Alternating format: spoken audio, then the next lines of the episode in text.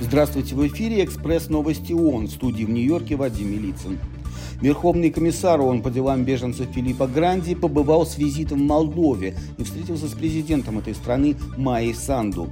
Гранди высоко оценил приверженность Республики Молдова защите беженцев, а Санду, в свою очередь, выразила благодарность за поддержку, оказанную Молдове управлением ООН по делам беженцев. Санду отметила, что несмотря на ограниченность ресурсов, Молдова продемонстрировала солидарность с гражданами Украины, ищущими убежище в стране, и подтвердила приверженность обеспечению временной защиты беженцев в соответствии с европейскими стандартами. Детский фонд ООН ЮНИСЕФ сообщил в пятницу, что с начала широкомасштабных израильских бомбардировок медики в Газе приняли почти 20 тысяч родов. Хронический дефицит медикаментов привел к тому, что кесарево сечение в больницах сектора чаще всего проводится без анестезии.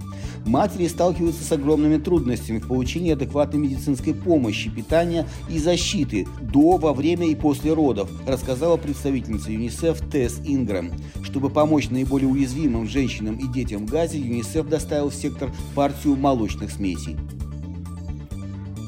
В свете обнародования последней порции юридических документов в рамках дела американского финансиста Джеффри Эпштейна эксперты ООН напомнили в пятницу, что ни один человек не может быть выше закона. Опубликованные документы дают представление о масштабах деятельности Эпштейна. Преступления, в которых он обвинялся, включают в себя изнасилование, сексуальную эксплуатацию, пытки, а также похищение женщин и детей.